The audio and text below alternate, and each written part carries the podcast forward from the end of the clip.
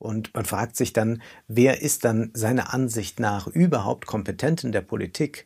Eigentlich wirft ja Todenhöfer jedem vor, nicht Todenhöfer zu sein. Hast du denn noch mehr von diesen Klischees, die man so, die du mit einem unglaublichen Charme, da sitzt. Ich habe noch nie von einer, einer Stahlhelm-Fraktion gehört. Der, der, deutsche journalistische James Dean. Mhm. Und lässt eine, mit seinem unglaublichen Charme und Lächeln, lässt eine Sauerei nach der anderen so einfach fallen.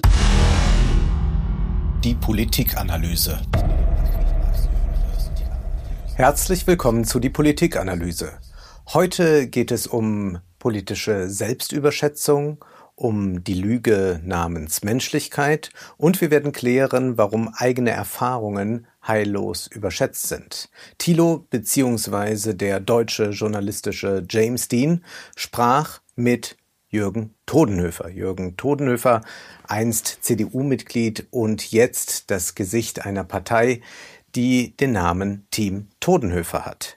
Ja, Bescheidenheit ist eine Zier. Wobei das Wort Team, wie wir jetzt erfahren werden, nun auch ein hübscher Euphemismus ist. Als Thilo ihm auf einem Foto von seiner Kampagne zeigt, wer jetzt aus seinem Team aus der Spitzenriege alles ausgestiegen ist, da ist man doch etwas verwundert. Du hast Fake News verbreitet. Ja. Und das ist so ein toller Kerl wie du. So, indem du es einfach reinwirfst. Apropos Fake News. Ja, bitte. Es gibt ja ein Video, das ist 120 Sekunden Video. Das endet damit, dass das zu sehen ist. Ihr vorm Bundestag. Erken, ja. Erkennst du die ganzen Leute noch? Also wir haben dieses. Das ist dein, das ist euer Wahlkampfvideo. Von den Leuten auf dem Video ja. sind die allermeisten nicht mehr in deiner Partei. Ja. Die hast das du entweder rausgeschmissen, gekündigt oder sie sind freiwillig gegangen. Warum wirbst du in eurem Wahlkampfvideo mit diesen Menschen, die mit deiner Partei nichts mehr zu tun haben wollen? Also, erstens, es hat, gibt's überhaupt nichts zu verbergen. Es hat wie in allen Parteien, schau dir doch mal an, was bei den Grünen los ist. Schau dir doch mal die Schlägereien an zwischen Laschet und Söder. Schau doch mal an, was in so Parteien los ist, wenn die versuchen, eine Abgeordnete zu kippen. In Parteien gibt es Streit. Und den gab es bei uns auch. Und zwar in einer, in einem Büroteam. Das sind Leute, die zum größten Teil kleinere Aufgaben hatten, teilweise auch wichtigere Aufgaben, die am Anfang da waren. In deiner Parteizentrale in München. Ja, da hatten wir ein junges Anfangsteam. Mhm. Und dieses Anfangsteam, mit dem ich wenig zusammengearbeitet habe, weil ich immer erst, ich arbeite zu Hause und ich komme dann so um halb sieben ins Büro und da habe ich die noch gesehen. Und ich habe auch viel Freude gehabt. Das sind ein paar Leute, die ich auch gerne heute noch hätte. Und die haben sich in die Wolle gekriegt. Richtig. Wie in einer Firma. Mit wem?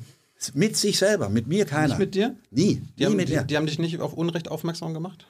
Nein, die haben sich in die Wolle gekriegt und haben mich dann als Retter angesehen in der Geschichte. Und als das nicht aufhörte, du musst jetzt sehr aufpassen, dass du nicht eine weitere Fake News verbreitest. Weil diese ganzen Geschichten ja, sind recht. Die, ja, ja, die verbreitest ja du ja. Also ich kann ja nur. Wenn du, wenn du, mit, wenn du in deinem Wahlkampfvideo immer noch mit den Gesichtern wirbst, nee, die mit glaube, dir nichts mehr zu tun haben wollen, die doch, nein, juristische mit mir nichts zu tun haben. Ich glaube, dass da manche sind, die sehr gerne ihren Fehler und ich sag mal auch ihren Verrat korrigieren würden. Hm. Weil wenn man anfängt irgendwo, da geht man durch dick und dünn und da gibt's halt, halt auch dick. Und wie gesagt, die haben sich in die Wolle gekriegt und als diese Streitereien in dem Büro nicht aufhörten, habe ich das getan, was überall in Firmen geschieht. Ich habe mich von beiden Seiten getrennt. Ich habe mich von beiden Seiten getrennt, weil ich nicht eine Partei aufgemacht habe, um, um täglich Streit zu haben, sondern um Streit zu schlichten. Was soll denn das? Ja, Mann, das ist doch krass. Nein, das ist nicht krass. Du, ihr, ihr stellt euch als Team Todenhöfer dar und aus dem Nein, Team. Entschuldigung, darf ich nur mal sagen? Geworden. Nein, Team Totenhöfer sind 8000, 7000, 8000 Leute. Das ist das Team Totenhöfer. Das große Missverständnis war, dass einige von denen da geglaubt haben, sie seien das Team Totenhöfer. Sie waren nie das Team Totenhöfer. Also Totenhöfer versucht sich dann da rauszulavieren, sagt, na ja, das sei ja in anderen Parteien auch so, bei der CDU und bei den Grünen. Und da muss man sagen, natürlich gibt es bei allen Parteien interner Querelen, all das, aber sicherlich löst sich da nicht mal die gesamte Führungsriege schnell in Luft auf. Team Todenhöfer, das sind aber, erfahren wir, die Tausenden. Und man fragt sich ja, welche Tausenden denn? Die Facebook-Fans? Was soll denn das? Wir erleben aber generell ja so in der Politik eine ganz klare Formierung auf eine Person hin. Wir haben das Team Kurz in Österreich, wir haben aber auch Macron in Frankreich. Also diese starke Personenfixierung, die ist uns in Deutschland bislang erspart geblieben, zum Glück. Und ich glaube, momentan würde es auch nur einem einzigen gelingen, wirklich Mehrheiten zu gewinnen. Und das wäre Günther Jauch. Und der bleibt zum Glück bei RTL.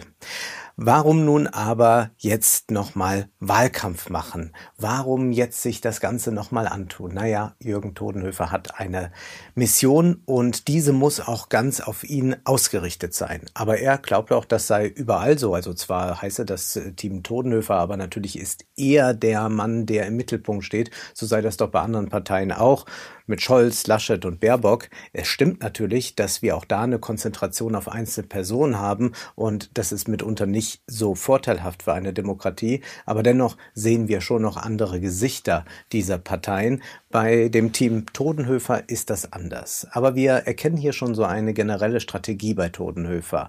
Whataboutism.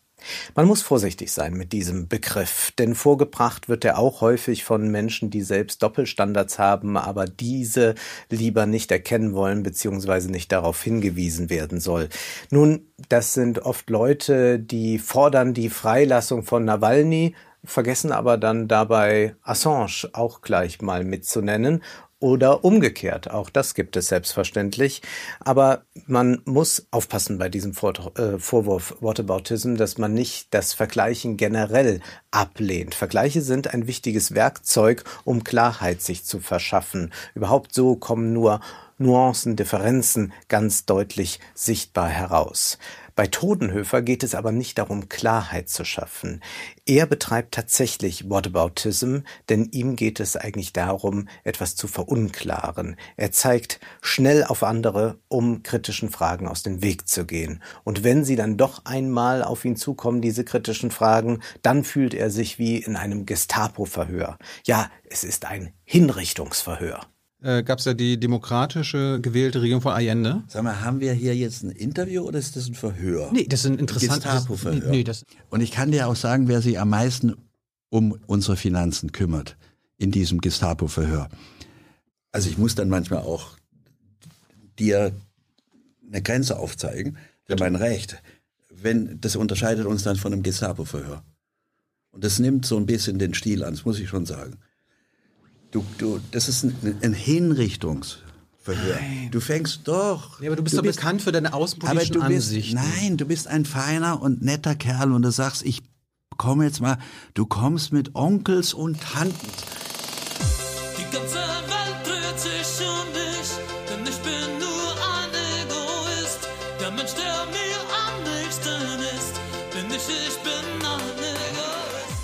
An diesen abstrusen Vorwürfen merkt man, dass Todenhöfer so eine Gemeinde um sich geschart hat. Und von dieser Gemeinde wird er beklatscht und verehrt und Kritik erlebt er offenbar nur noch selten. Und wer ihn kritisiert, der steht ohnehin auf der falschen Seite. Dieses Wer nicht für mich ist, ist gegen mich Prinzip verleiht ihm zugleich bei seinen Anhängern eine fast messianische Aura. Das Programm habe weitgehend ich selbst erarbeitet, erklärt uns Todenhöfer. Aber er hat das natürlich nicht im Alleingang gemacht, sondern er hat sich mit den besten Köpfen des Landes zusammengesetzt und die haben ihm dann gesagt, was man alles machen muss. Und dann hat er dieses äh, Programm ausgearbeitet. Also hier erscheint es das Bild von einem weisen König, der alles abwägt, der das Wissen zusammenträgt und dann als Regent vom Schreibtisch aus einsame Entscheidungen trifft. Und dann erfahren wir aber, ein Freund hat ihm dann gesagt, wir sollten noch irgendeine Lösung zur Rente haben. Ist die, das Team Todenhöfer war und ist es eine innerparteiliche Demokratie? Ja. Kann es Beschlüsse geben, die du nicht gut findest? Ja. Also wir haben zum Beispiel das Parteiprogramm, habe ich weitgehend erarbeitet. Aber ich habe es erarbeitet, indem ich ein Jahr lang mit den gescheitesten Köpfen Deutschlands gesprochen habe, mit Wissenschaftlern, mit früheren Ministern, mit früheren Bundeskanzlern und mich mit, mit der Elite zusammengesetzt haben. Wir haben ein, ein, ein Klimaprogramm, das meines Erachtens viel überzeugender ist was, als das, was die CDU hat. Weil ich mit zahllosen Wissenschaftlern gesprochen habe und immer und immer wieder. Aber wir haben eine klare Festlegung. Nach der Bundes jetzt werden wir vor der Bundestagswahl am Programm nichts ändern. Ein Freund hat gesagt, na, wir sollten doch noch irgendeine Lösung zu Renten haben. Ja. Und das habe ich ergänzt und wir haben das schwedische Modell. Und man denkt sich so, Todenhöfer hat mit den besten Köpfen des Landes gesprochen und da hat vorher nicht mal einer gesagt, äh, du mit der Rente könnte schwierig werden so in den nächsten Jahrzehnten. Ja, es wird vielleicht eine der wichtigsten Herausforderungen der nächsten Jahrzehnte sein. Ja, aber Todenhöfer hat auch da natürlich das passende Modell parat, nämlich das schwedische Modell, 2,5 Prozent vom Rentenbeitrag dann als Aktienrente. Naja, das ist nicht originell. Etwas sehr Ähnliches fordert auch die FDP oder sowas finden wir auch im Programm der Union. Und dass man damit die demografische Herausforderung bewältigen kann, das glauben wir nicht wirklich. Denn die demografische Herausforderung ist auch eine, in der, bei der wir anders über Einwanderung nachdenken müssen. Ja, wir brauchen sehr viel Einwanderung, auch wenn Todenhöfer das nicht hören will. Dazu kommen wir später noch. Und dann sagt er etwas ganz Interessantes, nachdem er dann sich doch ein bisschen in die Ecke gedrängt fühlt. Nach der Wahl steht jeder Programmpunkt zur Diskussion. Und um das abschließend nochmal zu dem Programm zu sagen, die können, nach der Wahl werden wir Diskussionen haben. Und da kann das Programm, da steht jeder Punkt zur Diskussion. Die guten Punkte werde ich natürlich verteidigen. Aber wenn einer einen besseren Punkt hat, wird der bessere Punkt übernommen. Und man fragt sich, ach so, man wählt jetzt erstmal, weiß noch gar nicht, was man bekommt, aber die Stimme hat man schon mal abgegeben. Also erst wird gewählt und dann kann man ja immer noch parteiintern entscheiden, wofür die Leute da eigentlich gewählt haben. Was ist er denn? Was hat er denn? Was kann er denn? Was macht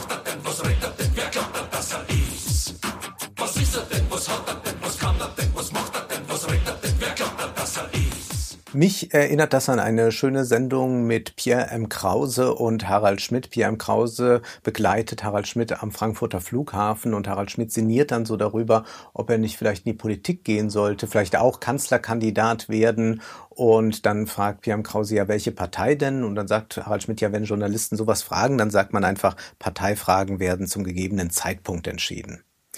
Bei all diesen innerparteilichen Querelen und dem autoritären Gehabe des Namengeber, Namensgebers Todenhöfer hat man aber den Eindruck, dass das Wort Team hier vor allem eine moderne Variante des Pluralis Majestatis ist, mit dem Könige und Päpste von sich selbst in der Wir-Form sprechen.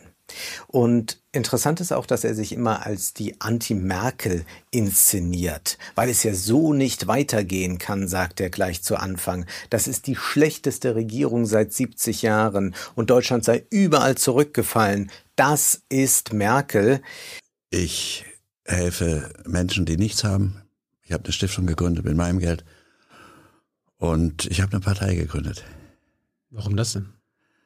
Weil das so nicht weitergehen kann in Deutschland. Ich kenne keinen Menschen, der mir nicht zustimmt, wenn ich sage, das ist die schlechteste Regierung seit 70 Jahren. Deutschland ist wirtschaftlich in allen Bereichen zurückgefallen. Wir sind bei mobilen Breitbandkabeln, glaube ich, Platz 58 auf der Welt.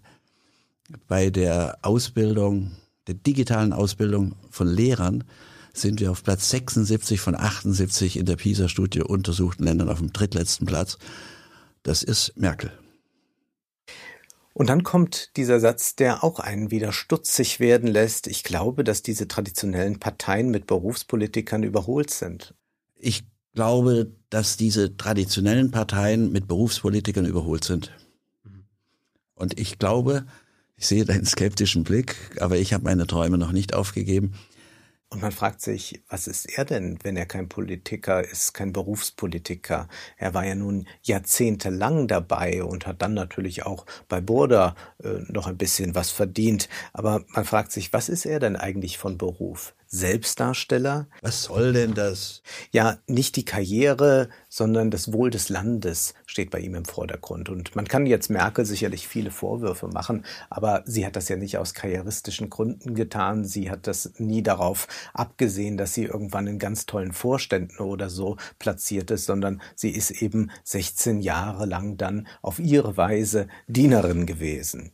Es sind aber die Scheinargumente, die bei Todenhöfer ein unglaubliches Maß an Unerträglichkeit mit sich bringen, dass man eigentlich denkt, wie kann es sein, dass jemand, der so lange schon im Geschäft ist, versucht so simpel, so plump zu argumentieren, wenn er gegen die Grünen schießt und sagt, mit einem Elektroauto in den Wahlkampf zu ziehen, dass sich 90 Prozent der äh, Weltbevölkerung nicht leisten kann. Und dann fragt man sich ja, was soll denn das bedeuten?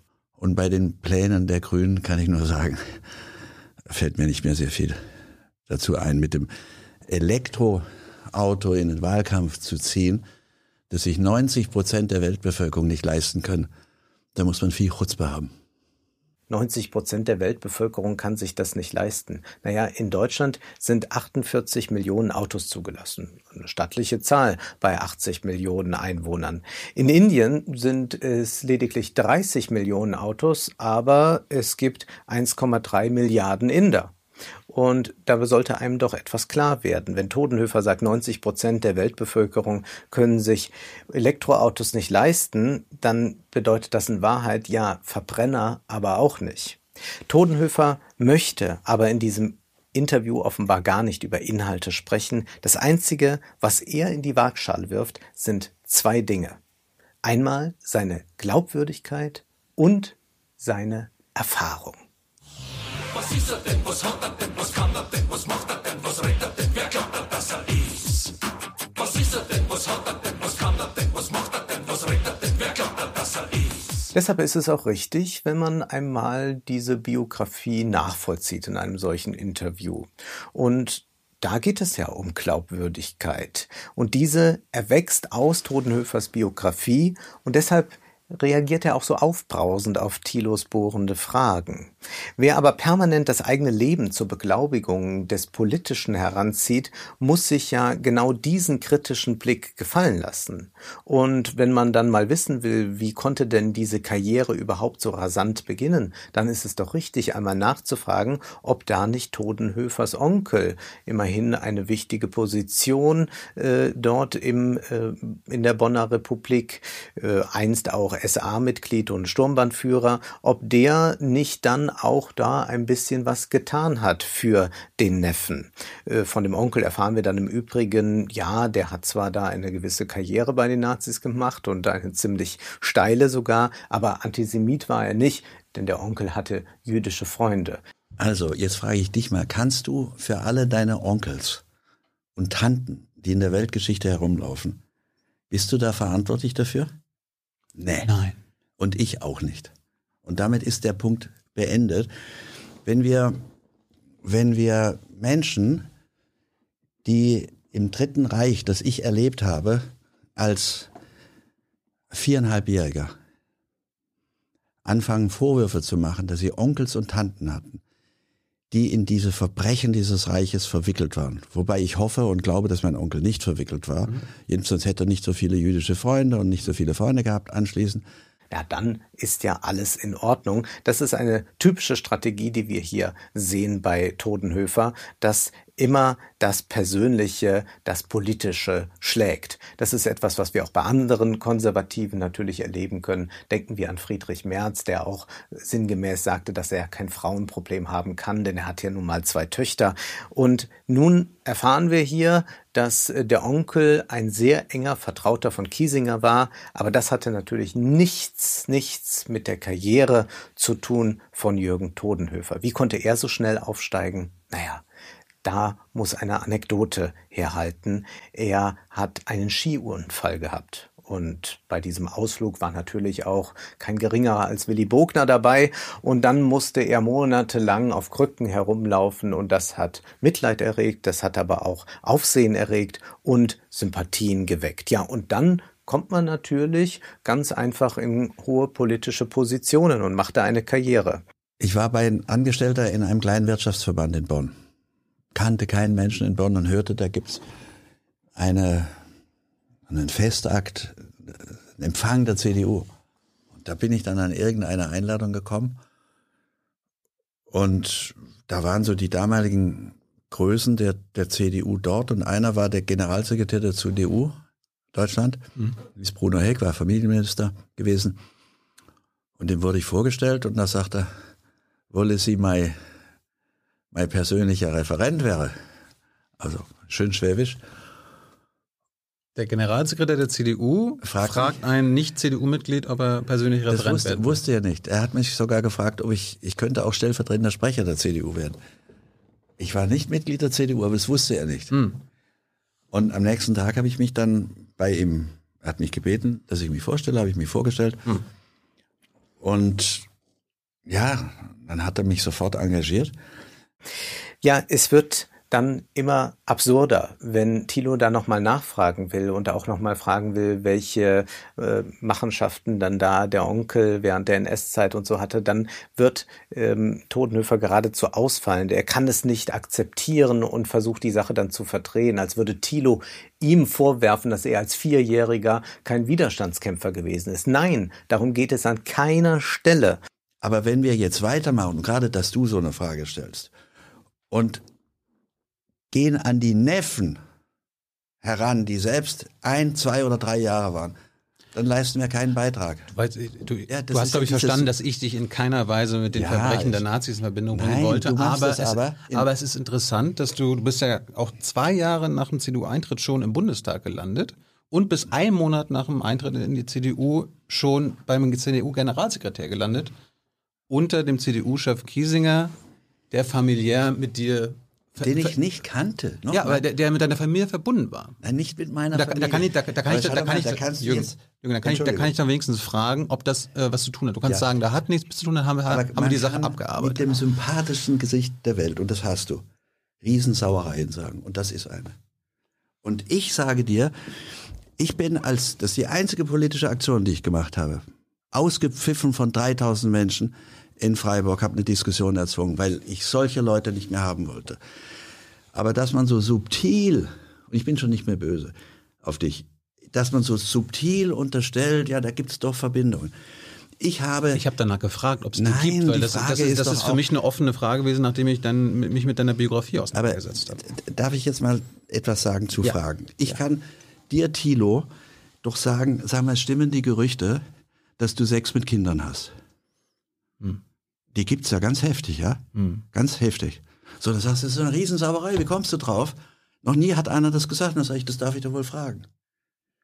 Nochmal, ich habe Kiesinger nicht gekannt, und es ist dann ein Whataboutism der schlimmsten Sorte, wenn äh, Todenhöfer dann sagt, na ja, das wäre jetzt genauso, wenn du mich sowas fragst, wenn, wenn ich dich fragen würde, äh, äh, warum hast du Sex mit Kindern? Also das einfach umzudrehen ist einfach so idiotisch, aber er versucht es halt mal und vielleicht funktioniert es bei seinen Anhängern noch, aber eigentlich dekonstruiert sich Todenhöfer hier selbst und mehr muss man auch eigentlich gar nicht dazu sagen.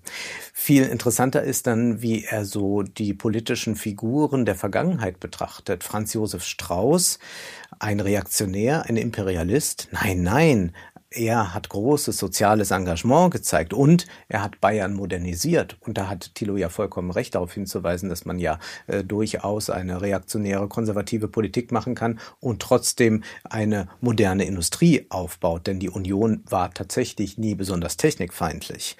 Und ich könnte natürlich jetzt mich hinstellen und sagen, ich habe den nur flüchtig gekannt und, und natürlich ist das eine rechte Socke gewesen. Der war der Mann auch, der Bayern modernisiert hat. Bayern war damals ein Agrarstaat und Bayern ist heute ein führender Staat. Und er hatte eine... Muss ich ja nicht widersprechen, reaktionär sein. Nein, nein, nein, nein. Er hatte eine Ehefrau, die hatte das sozialste Programm, was ich überhaupt von Ehefrauen von führenden CDU-Politikern mhm. erlebt habe. Mhm. Zen, ich bin da immer, und die Frau gehörte zu ihm. Und die Frau hat ihn auch gesteuert. Also Strauß als mhm. Reaktionär darzustellen ist zu einfach. Strauß ist ein sehr erfolgreicher Politiker. Und wenn er nicht ein großes soziales Engagement hätte, hätte er in Bayern nicht 60 Prozent gekriegt, während Herr Söder jetzt gerade mal bei wie viel? 39 rumhängt. Strauß sagte ja übrigens auch, also dieser Mensch, der viel soziales Engagement gezeigt hat, sagte über die Militärdiktatur in Chile Folgendes. Angesichts des Chaos, das in Chile geherrscht hat, erhält das Wort Ordnung für die Chilenen plötzlich wieder einen süßen Klang. Ich habe mit dem Pinochet, mit dem Innenminister, ein halbes, erstens habe ich zwei Tage mit ihm verhandelt und zweitens habe ich ein halbes Jahr Schriftverkehr mit dem gehabt, der, ich habe ihn dann auf sein Offizierswort festgelegt. Ich bin mit dem, das war an Ostern irgendwann 1900 in den 70er Jahren, 75 sowas, mhm. im, in Punta Arenas gewesen und habe gesagt, ich, ich, ich saß da blöde rum und ich habe gesagt, ich bin gekommen, um über eine Frage zu sprechen. Und das sind die Gefangenen. Und dann sind wir auf und ab und auf und ab. Und er hat gesagt, das sind, das sind Terroristen. Und ich habe gesagt, ja, lassen Sie sie frei. Und an einem ganz bestimmten Punkt hat er gesagt, okay, Sie haben mich überzeugt, ich werde Sie freilassen. Und dann habe ich ihm gesagt, kriege ich hier Offiziersehrenwort. So Offiziere reagieren. Ja. Und da hat er mir die Hand drauf gegeben. Hm. Ja, Damals, damals war das halt alles noch ein bisschen anders, auch bei Todenhöfer selbst, aber auch schon damals war er der Rebell und er wäre ja beinahe dann fast so was wie ein Anführer der Arbeiterklasse geworden, als er einmal die Postbeamten unterstützte. Der war Chef der Postgewerkschaft und hat dafür gekämpft, dass die Arbeitsplätze der Postfiliale in Tübingen erhalten bleiben. Und er hat mich gefragt, ob ich ihm nicht helfen könne. Und dann sind wir gemeinsam in den Straßen von Tübingen losmarschiert und haben Großdemonstrationen gemacht gegen den CDU-Postminister Schwarz-Schilling und haben geschrien und haben für unsere Arbeiter gekämpft. Und der hat ein Buch darüber geschrieben. Und der hat beschrieben, dass der Mensch, der ihm am meisten geholfen hätte im Erhalt für die Arbeitsplätze, in Demonstrationen hm? der Gewerkschaft, der Abgeordnete Totenhöfer gewesen. Aber er hatte natürlich auch dann äh, gewisse wohlwollende Worte für das Apartheidsregime in Südafrika. Und dann gibt's auch hier immer wieder Anekdoten, die man eigentlich nicht überprüfen kann, dass er da mal dem Präsidenten von Südafrika gesagt hat, so kann es nicht weitergehen. Aber ich fand es ganz interessant, weil scheinbar ist in deinen 60ern hat der Lebenswerk gegen Rassismus begonnen. Du warst dann aber entwicklungspolitischer Sprecher der CDU-Fraktion und hast dann Ende der 70er dich noch für das Apartheidsregime in Südafrika ausgesprochen. Nie. Doch, das ist, das ist belegt. Ja, ja, das kannst du dir im Bundestag angucken. Ja, aber es gibt du, hast das, du hast das Apartheidsregime, das weiße Apartheidsregime verteidigt. Du hast den ANC und deren Gewalt einseitig be beklagt und warst da auch ziemlich alleine im Bundestag mit. Nein, ich habe immer, wenn ich im Bundestag sprach, hatte ich die Position der CDU-CSU als ihr Sprecher zu vertreten. Das heißt, du sprichst über eine vergangene Zeit mhm. und über eine CDU-CSU, die eine andere war. Und ich war ihr Sprecher und hatte das im Kern, das auszusagen, was was die Position der CDU-CSU war. Ja, aber, aber, es, aber, wenn du gegen Rassismus nein, warst, wie kannst du denn da das Apartheidsregime im Namen der CDU verteidigen? Das habe ich nicht. Darf ich es mal versuchen, näher zu erklären? Ja. Apartheid ist völlig inakzeptabel, ist ein Verbrechen. Und ich kam zu dem, ich ging nach Südafrika, weil ich immer dahin gehe. Ich hatte Gespräche mit dem ANC, die als für manche als Freiheitskämpfer, für andere, für, für, für die anderen galten. Mandela hattest du auch als Terroristen bezeichnet. Mandela war wegen Mordes, Mandela ist ein ganz großes Vorbild mhm. von mir. Also etwas, etwas Gigantisches. Ich habe die südafrikanische Regierung gebeten, ihn im Gefängnis besuchen zu dürfen. Was ein politischer Akt gewesen wäre, der mir in der CDU Schwierigkeiten gebracht hätte. Mhm. Und die haben das abgelehnt. Es gibt ein Foto, wo ich gegenüber dem Präsidenten von Südafrika sitze. Ich habe da mit den Präsidenten gesprochen und den Chefs. Der hieß Forster. Und ich habe ihm gesagt, dieses System hat keine Zukunft. Tja.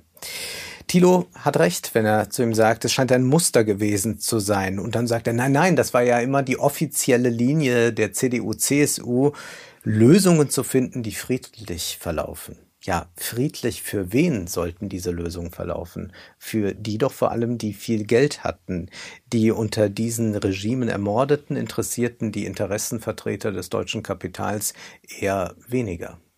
Die ganze Welt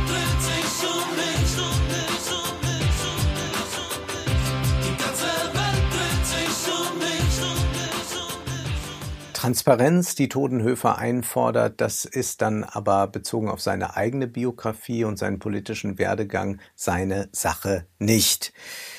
Chile, auch so ein heikles Thema was er da von Allende hielt, das wird sehr deutlich, wenn man einmal ein bisschen googelt. Im Spiegel ist das noch nachzulesen. Da wird Todenhöfer zitiert. Für sozialistische Experimente in der dritten Welt ist die DDR zuständig. Ja, man ist doch verwundert, wenn sich Todenhöfer hier als der große Widerstandskämpfer ansieht, aber doch eigentlich immer auf der Seite stand, die viel Macht und viel Geld hatte. Äh, Gab es ja die demokratische gewählte Regierung von Allende. Sag mal, haben wir hier jetzt ein Interview oder ist das ein Verhör? Nee, das ist ein interessantes. Nee, das Todenhöfer verwechselt aber immer wieder persönliche Eigenschaften und Charakterzüge mit öffentlichen Rollen und Berufen, die Personen ausüben. Das wird sehr deutlich, wenn er das gar nicht fassen kann, dass Thilo diese Fragen stellt und sagt, du bist doch ein feiner Kerl, ein netter Kerl. Du, du, du, du bist ein feiner Kerl, aber du stellst Fragen, und zwingst dadurch Menschen zu Dingen Stellung zu nehmen. Und dann hat man ständig negative Themen. Du warst schon ganz heftig, weil einem Vierjährigen solche Sachen so leicht lächelnd unterzuschieben, ist schon ein Ding. Vor allem ein Ding bei so einem Menschen wie du, weil du ein feiner Kerl bist. Und dann denkt man sich, ja, es widerspricht sich ja auch nicht, ein netter Kerl persönlich zu sein und trotzdem investigativ nachzufragen. Und ich weiß auch gar nicht, ob man von Todenhöfer Komplimente gemacht bekommen will. Er lobt ja auch Hans-Martin Schleier, da sagt er, ein ganz milder Mann. Ja, ein ganz milder Mann, dieser SS-Untersturmführer. In den 70ern hast du äh, in Sachen Terroristen hat aufgefordert, erstens Jagdkommandos. Zweitens gezielte Todesschüsse. Ja, Drittens Abschaffung der Zwangsernährung von Terroristen. Aber jetzt reden wir von der Roten Armee-Fraktion, vom deutschen Terrorismus.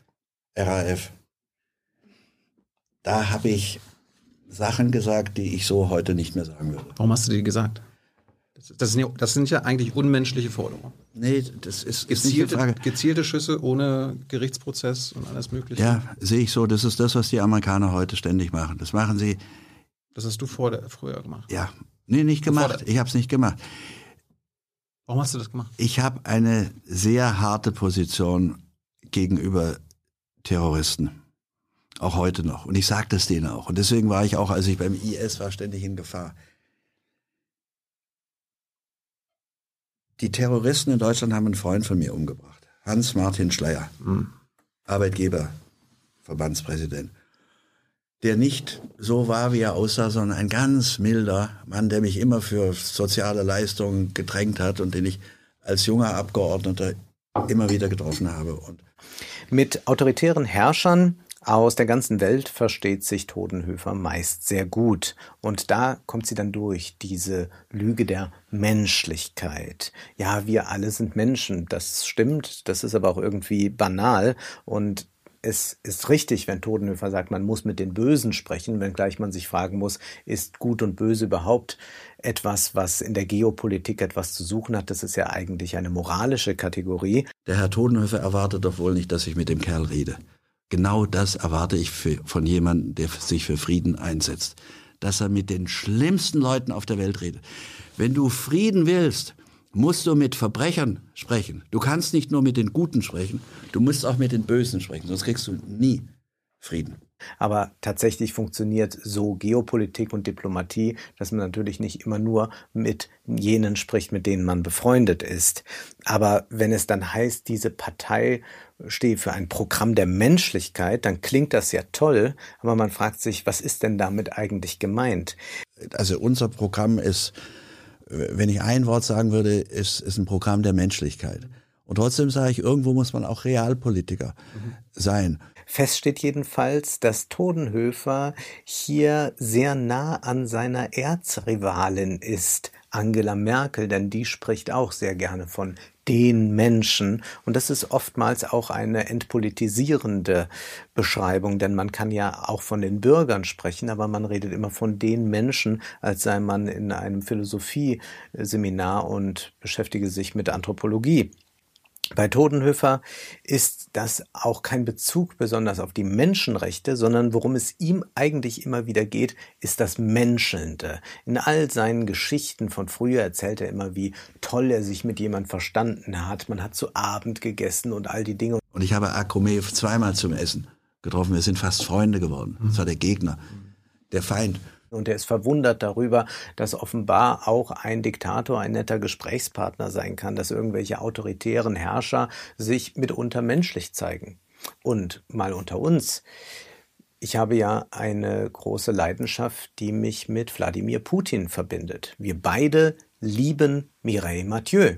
Und ich bin mir sicher, wir könnten uns toll über Mireille Mathieu austauschen, vielleicht auch mal gemeinsam was singen. Das bedeutet aber nicht im Umkehrschluss, dass ich sage, wir müssen jetzt Putin noch mal komplett neu betrachten, denn der findet ja auch Mireille Mathieu gut und ich finde die auch gut. Im Übrigen gibt es auch ein schönes Video, da ist nicht nur Putin auf einem Mireille Mathieu Konzert, sondern auch noch Gaddafi. Ja, aber bei Totenhöfer, da wird so alles durcheinander geworfen und dann kommt es halt auch mal zu so einem Satz wie, dass Assad sich glaubhaft für eine Demokratie einsetzt. Ich bin einer der ganz wenigen, die am Anfang gesagt hat, Afghanistan ist eine Katastrophe. Und ich habe, ich habe, war auch einer der ganz wenigen, die gesagt haben, Syrien wird eine Katastrophe. Jetzt kann man sagen, ja, sie waren für den oder jenen, ich war für keinen.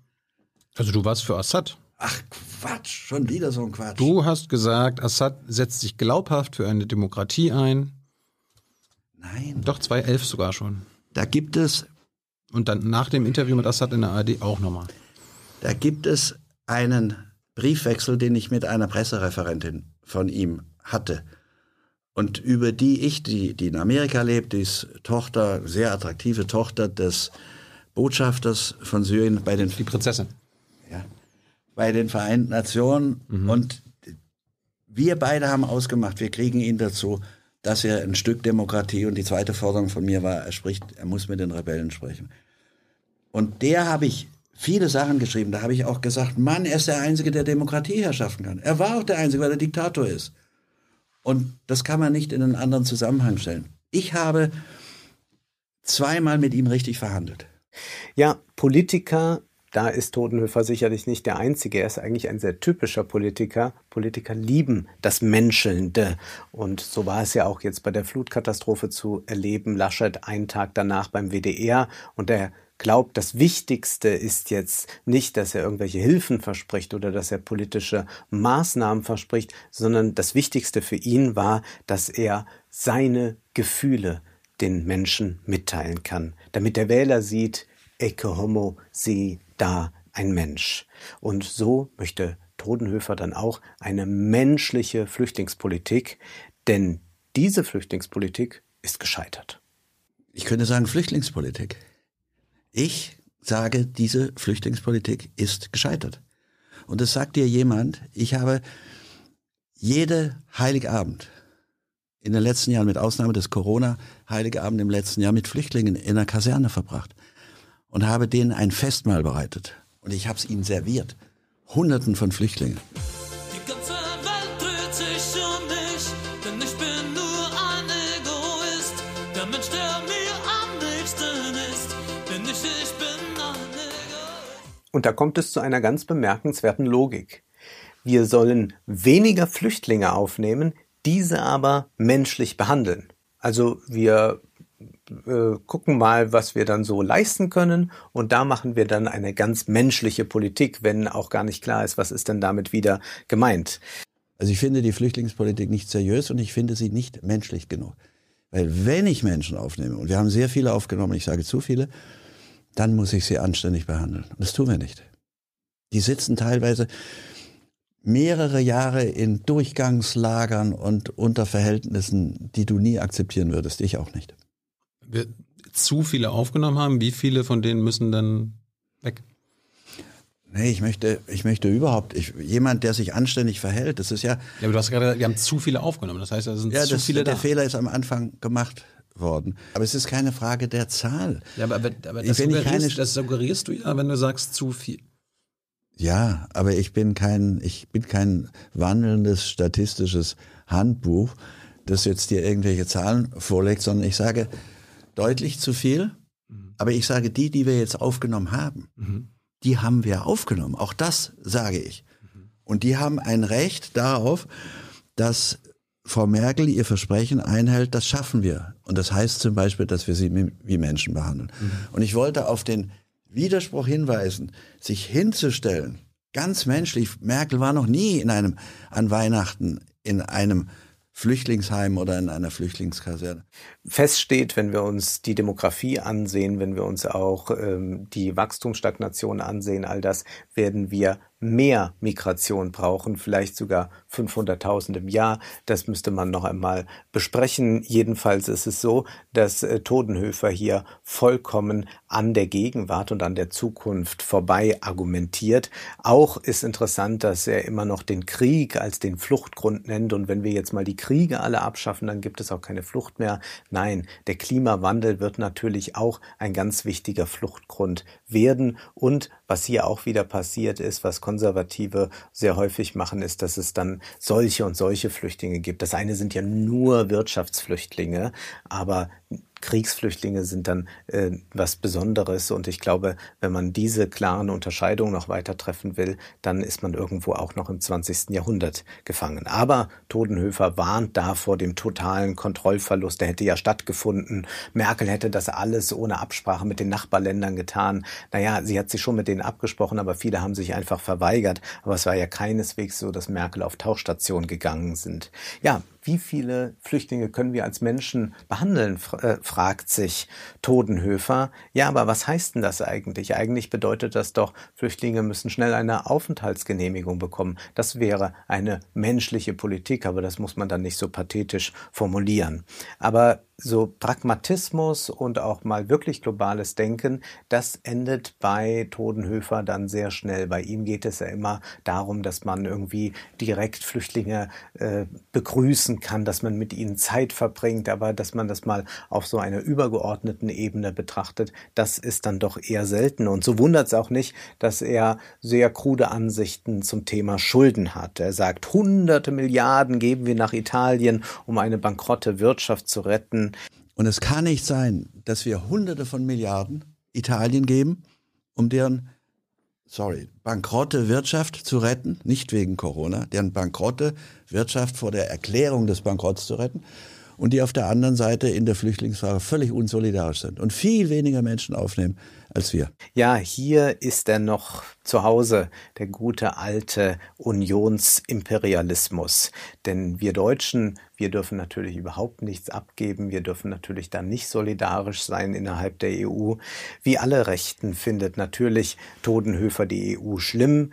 Wir müssen alles tun, dass wir in Europa eine Lösung kriegen. Ja, aber reinlassen wir, oder nicht nein, reinlassen? Nein, nochmal es gibt Situationen, wo man Leute reinlassen muss. Die mhm. Regierung Merkel hat ja einfach Kontrollverlust, hat selbst der Spiegel ja. geschrieben, einfach an den Grenzen gar nichts mehr gemacht.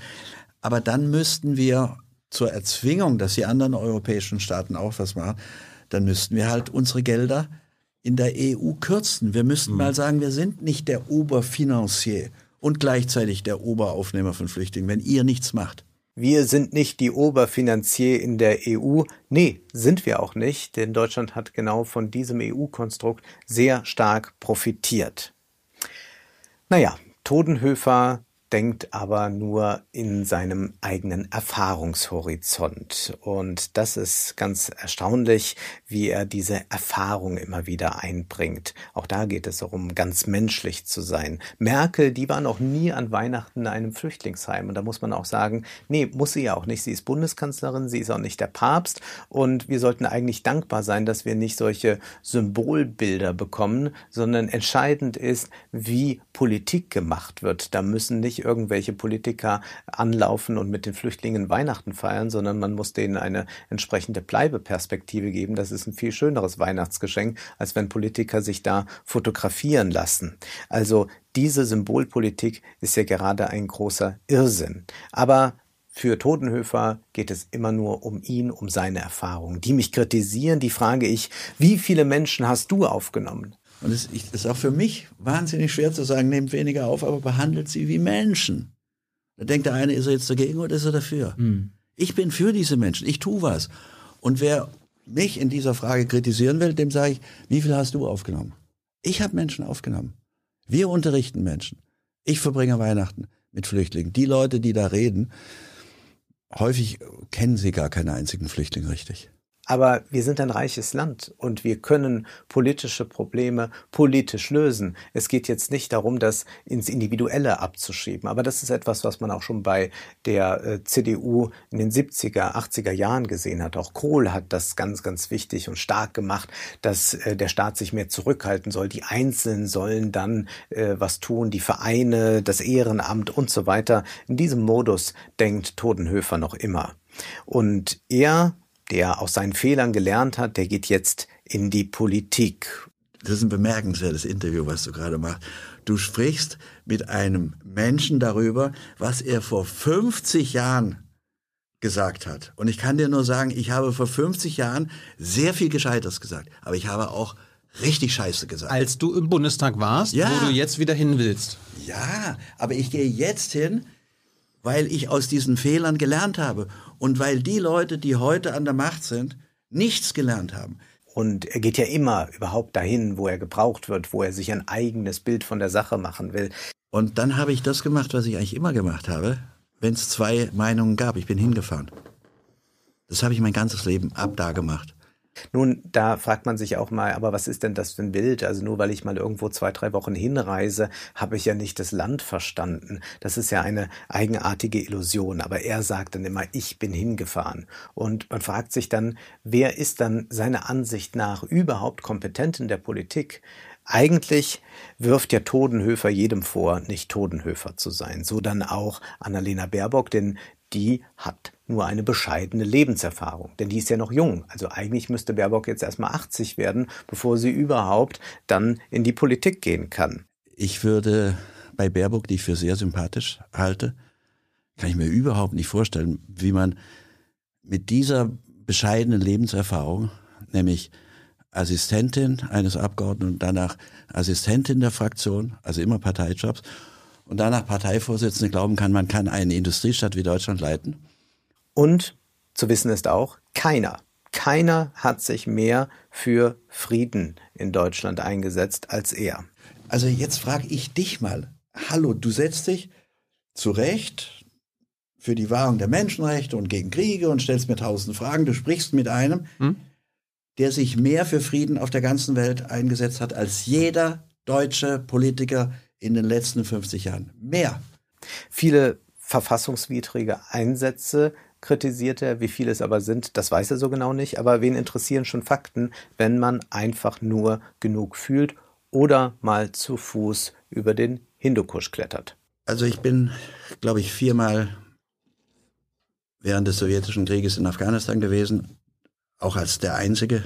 War, ging keiner am Anfang hin. Mhm zu Fuß über die, den Hindukusch, 4000 Meter mhm. und dann wieder runter. Was ist er denn? Was hat er denn? Was kann er denn?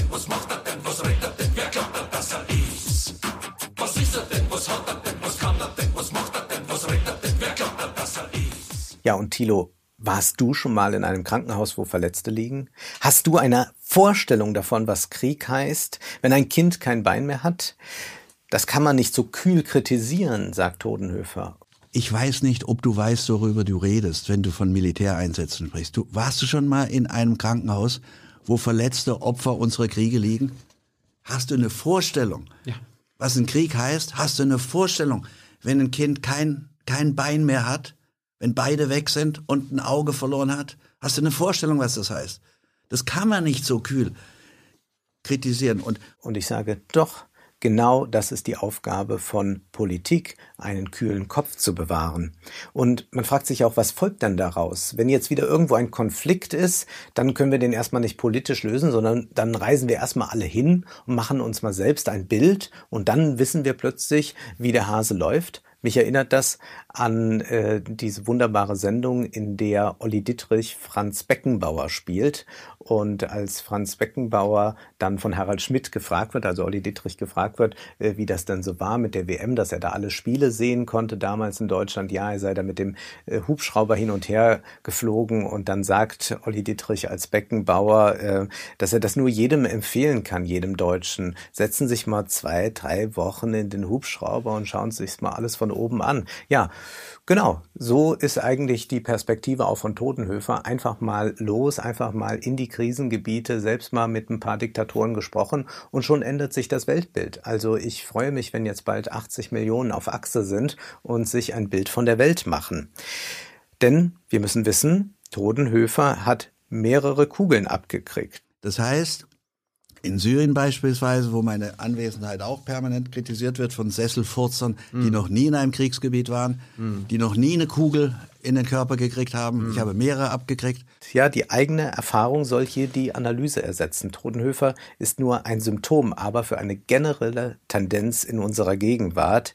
Wer ich sagt und wer von sich seinen Erfahrungen berichtet, der hat jetzt immer mehr im Diskurs Recht. Das ist eigentlich das Ende der rationalen Argumentation, zudem ja Erfahrungen sehr, sehr trügerisch sind und das kann man ja auch an, an sich selbst beobachten. Und wie oft hat man schon aus einer bisschen dummen Sentimentalität irgendwelche Tränen geweint und hat hinterher gesagt, vielleicht war das auch alles ein bisschen überzogen. Ja, Richard Sennett, der Soziologe, spricht von der Tyrannei der Intimität. Und es ist kein Wunder, dass Todenhöfer in den sozialen Medien, den, auf den Plattformen des Seelenstriptease so erfolgreich ist. Und es passt natürlich bei all diesem Persönlichen auch, dass für ihn Charity ganz wichtig ist. Und er sagt dann zu Thilo, die anderen reden. Was ist denn das für ein Geschwätz, wenn einer sagt, der soll noch Steuern zahlen, der soll noch Steuern zahlen. Und die, die diese Politik machen, du, du sagst dann, ja, ich habe kein Geld, was ich hergeben kann.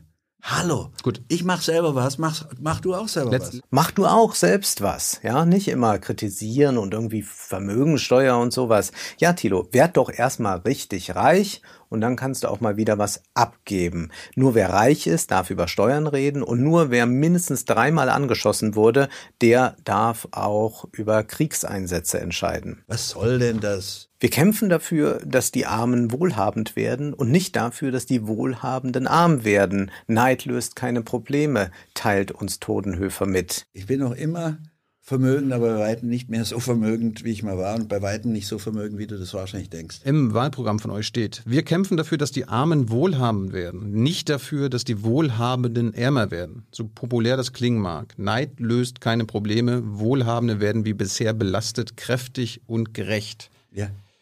Naja, also so einfach ist das natürlich nicht. Wir werden nicht alle Armen reich machen können, sondern wir werden umverteilen müssen, denn die Ungleichheit ist so extrem gewachsen, und zwar weltweit, dass das nicht nur darum geht, dass die Armen ein bisschen mehr bekommen. Aber von Erbschaftssteuer, Vermögensteuer, da will Todenhöfer nichts wissen. Er denkt da an den armen Handwerksmeister, der ja auch ohne weiteres drei Millionen äh, Vermögen, äh, ein Vermögen aufbauen kann. Und dann, was passiert dann damit? Diese drei Millionen sind dann plötzlich weg. Und man fragt sich schon, ach, hat Handwerk plötzlich so einen goldenen Boden? Da habe ich vor mir meine Freunde, den Handwerksmeister so und so, der dann am Ende seines Lebens, wenn du das Vermögen bewertest, drei Millionen hat. Weil die Werkstatt, die er hat mit zwei Millionen, bewertet wird und das Haus, in dem er lebt, auch mit einer Million. Mhm. Und da sage ich, der soll keine Vermögensteuer zahlen. Aber ich sag mal so, die Gerechtigkeitspartei muss es wissen, keine Umverteilung, auch wenn die Ungleichheit wächst. Und Todenhöfer fragt dann auch, aber was ist das für ein Staat, der immer an die Erfolgreichen rangeht?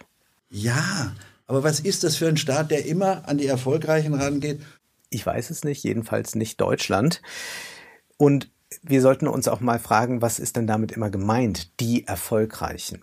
Also ein Krankenpfleger, der wirklich erfolgreich in seinem Job ist, der wird ja nicht zum Millionär und trotzdem würden wir sagen, der ist erfolgreich. Also was bedeutet denn hier Erfolg? Also erfolgreich sein bedeutet sehr reich geworden sein mit irgendetwas. Und so wundert es einen nicht, dass Todenhöfer natürlich gegen eine hohe Unternehmenssteuer ist. Deutschland ist ja jetzt schon nicht mehr wettbewerbsfähig, also da wird man noch weiter runter wollen.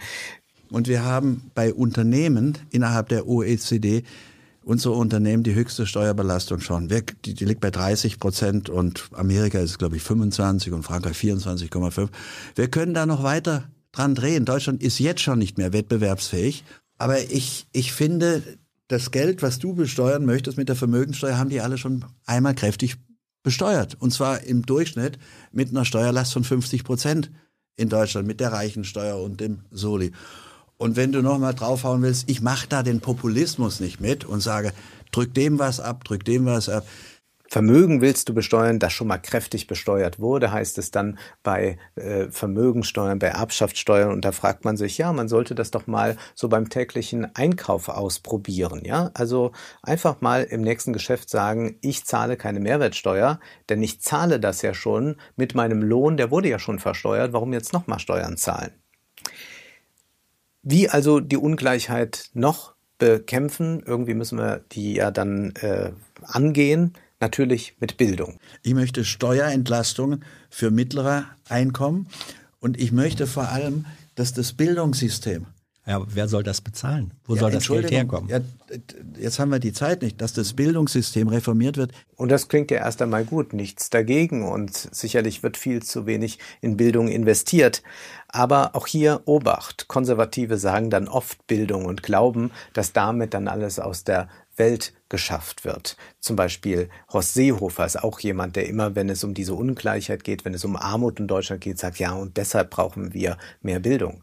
Aber dieses Versprechen des Bildungsaufstiegs, das stimmt ja schon lange nicht mehr, wie wir jetzt ganz aktuell an der Ich bin Hanna-Debatte sehen können. Da sind lauter Leute aus äh, Akademia, die super qualifiziert sind, die gebildet sind, die eigentlich alles richtig gemacht haben und dann aber keinen Job finden und dann in prekären Verhältnissen landen.